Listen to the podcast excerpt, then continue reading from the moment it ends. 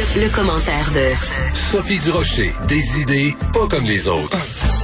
Bonjour Sophie, comment ça va? Oh, tu Je te demande ça très naturellement. T'as été plus vite que moi. Il faut, expliquer. si vous avez manqué euh, les, les, les, les débuts de chronique des derniers jours, c'est que je demande à chaque fois à Pierre, demande-moi comment ça va. Parce que, écoute, euh, j'ai décidé de commencer à chaque fois euh, par, par une bonne nouvelle et par un enthousiasme délirant. Alors, euh, donc, ben, ça va très bien. Pourquoi? Parce que hier, à 11h10 précisément, euh, Monsieur Martineau a été vacciné et je l'ai accompagné. Bon. Moi, je, je souffre de bélénophobie. J'ai une phobie des aiguilles, mais c'est Ah ouais? pas c'est pas une petite euh, euh, phobie là. Tu fais je des chocs dire, je- genre? Euh, oui, euh, je, je pars à pleurer en fait essentiellement. Euh, je je je c'est c'est pas beau à voir. Puis il y a beaucoup de gens qui souffrent de ça et qui m'écoutent en ce moment et qui savent très très bien de quoi je parle. Écoute, euh, ça, ça me prend tout quand je rentre à l'hôpital. Il faut qu'on cache les aiguilles. Donc là, Ça doit être pénible quand on écoute les nouvelles, quand on est dans cette condition-là, parce qu'on ne voit Ben, que ça aux nouvelles.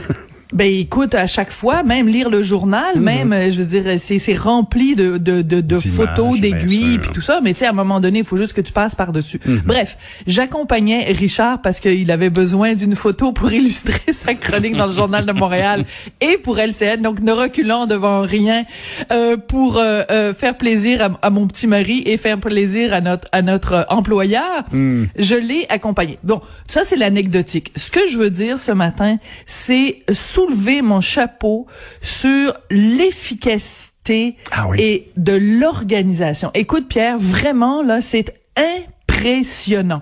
Parce que bon, t'as as rendez-vous, d'abord prendre rendez-vous sur Clic Santé, c'est un charme. C'est vraiment, là, c'est hyper simple, c'est vraiment très, très bien fait. Tu es à rendez-vous à 11h10. On dit d'arriver 5 minutes euh, à 5 à 15 minutes à l'avance. On a fait la file à l'extérieur. Tout le monde respectait le 2 mètres. Tu rentres, tu montes ta carte d'assurance maladie. On te pose des questions d'usage. Écoute, il y a comme trois, quatre étapes avant que tu t'assoies devant euh, la vaccinatrice en chef. Écoute, tout le monde a été poli, gentil, respectueux, ça roulait, la machine euh, roulait parfaitement. C'est dans le ça avait lieu euh, dans euh, Outremont, dans les nouveaux bâtiments. C'est le nouveau euh, bâtiment de l'université de Oui. Montréal, le 1000, Oui. qui est un endroit absolument splendide. On avait l'impression d'être dans un film de science-fiction parce que c'est un bâtiment comme hyper moderne. Euh, donc dans un des auditoriums, écoute, splendide. Euh, il faut attendre pendant 15 minutes après, pour au cas où la personne ait des, des- des effets secondaires dans les 15 minutes qui suivent. Écoute, t'avais Y compris son accompagnatrice. Oui, oui, ouais, les, les gens m'ont flanché, je te dis. Et donc, euh, mais heureusement, je me sentais en sécurité parce que c'était rempli d'infirmières puis de personnel soignant. Donc, euh, j'aurais été correct s'il m'était arrivé quelque chose. Bref, euh, t'as un grand, grand, grand espace avec des chaises euh, euh, vraiment espacées de plus de deux mètres les unes des autres pour que les gens puissent attendre. Écoute, vraiment, je lève mon chapeau à tout le personnel, à l'organisation de tout ça efficace, euh, sympathique, souriant, euh, je veux dire vraiment Bon, ben, euh, bon, c'est- c'est beau à entendre, c'est un beau témoignage. Tu as raison, hein, on, on peut être fier de ça. C'est le défi qu'avait lancé François Legault en évoquant le 24 juin comme date objectif, euh, que tout le monde se fasse vacciner. Ben bravo, vous avez fait votre corvée de citoyen, puis vous avez pensé aux autres en faisant vacciner, même si vous n'étiez pas malade. Bravo. Écoute, euh, on, on va se parler de quelqu'un qui doit se sentir bien isolé actuellement, Alexandre Boulris. Bon, c'est parce que vous en avez parlé tout à l'heure avec euh, Benoît Dutrisac et, et Mario Dumont. Donc, je me disais, parce que vous disiez, bon, il, il vraiment, on- il donne pas d'entrevue, puis tout ça, puis il est très silencieux dans ce dossier-là de l'affaire euh, Attaran et du député Green. Donc, je suis allée voir sur son compte Twitter. Alors, sur son compte Twitter, hier, le il a- retour de l'inspectrice du Rocher. Oh bah écoute, y a pas, ça m'a pris, pas pris des gros, gros, grosses recherches, mais c'est assez amusant, puis c'est assez ironique. Donc, ce fameux député Matthew Green qui avait félicité le docteur, euh, le professeur euh, Attaran, bon, euh, les garçons en ont parlé tout à l'heure, il a publié un texte pour préciser sa pensée, et dans ce texte-là, il accuse les institutions québécoises de faire du suprémacisme blanc, ce qui est quand même une accusation extrêmement Ben grave oui. parce que c'est pas juste de dire du racisme systémique. Suprémacisme blanc, c'est associé au KKK, c'est les cagoules blanches, c'est, Ouais. je veux dire, les gens qui lynchent euh, des noirs en les pendant sur, dans- aux C'est arbres. c'est ça, là. Bien sûr. Et donc, alors, donc il fait ce texte-là, Matthew Green, dans le fond, il rajoute de l'huile sur le feu. Et que fait Alexandre Boulris?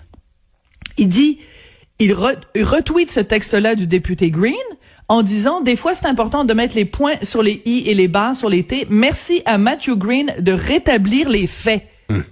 Merci à Matthew Green de rétablir les faits, Monsieur Boulris.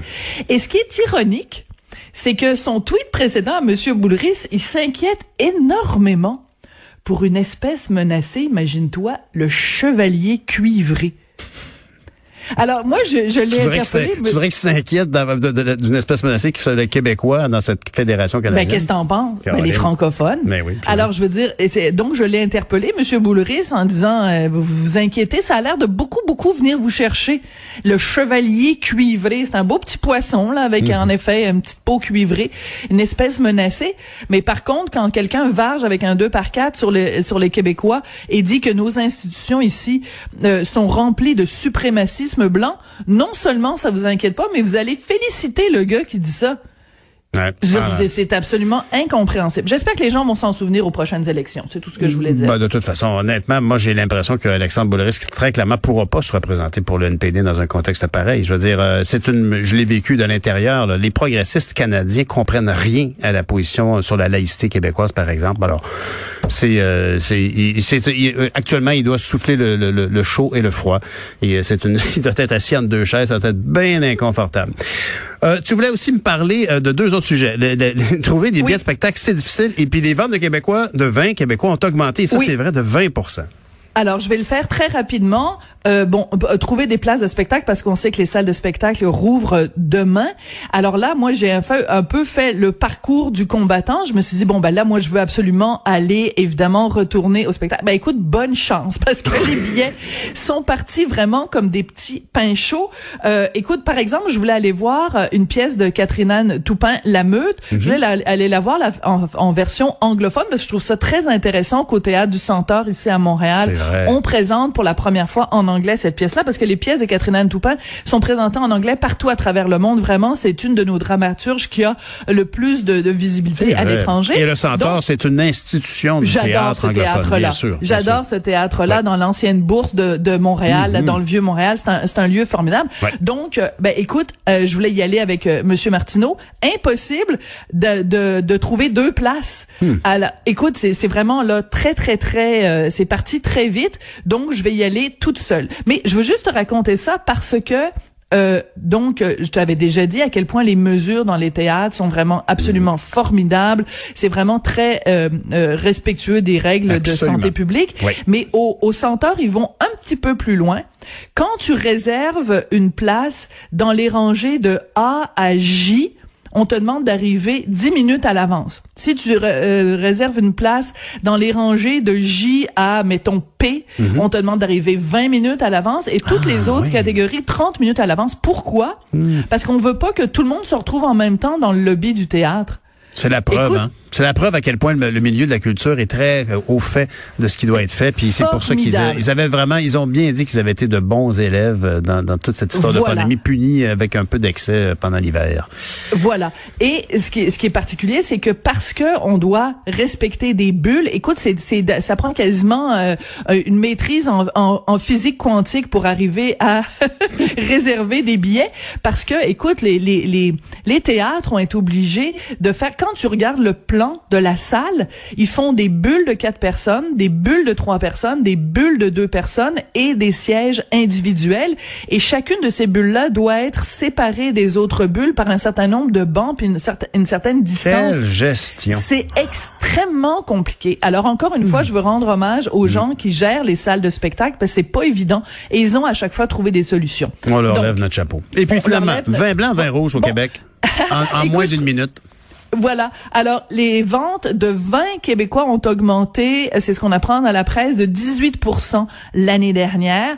Je trouve que c'est une occasion extraordinaire de découvrir des vins québécois. On, on s'est fait tellement dire acheter local, acheter local. Ben, euh, buvons local, buvons local, buvons local.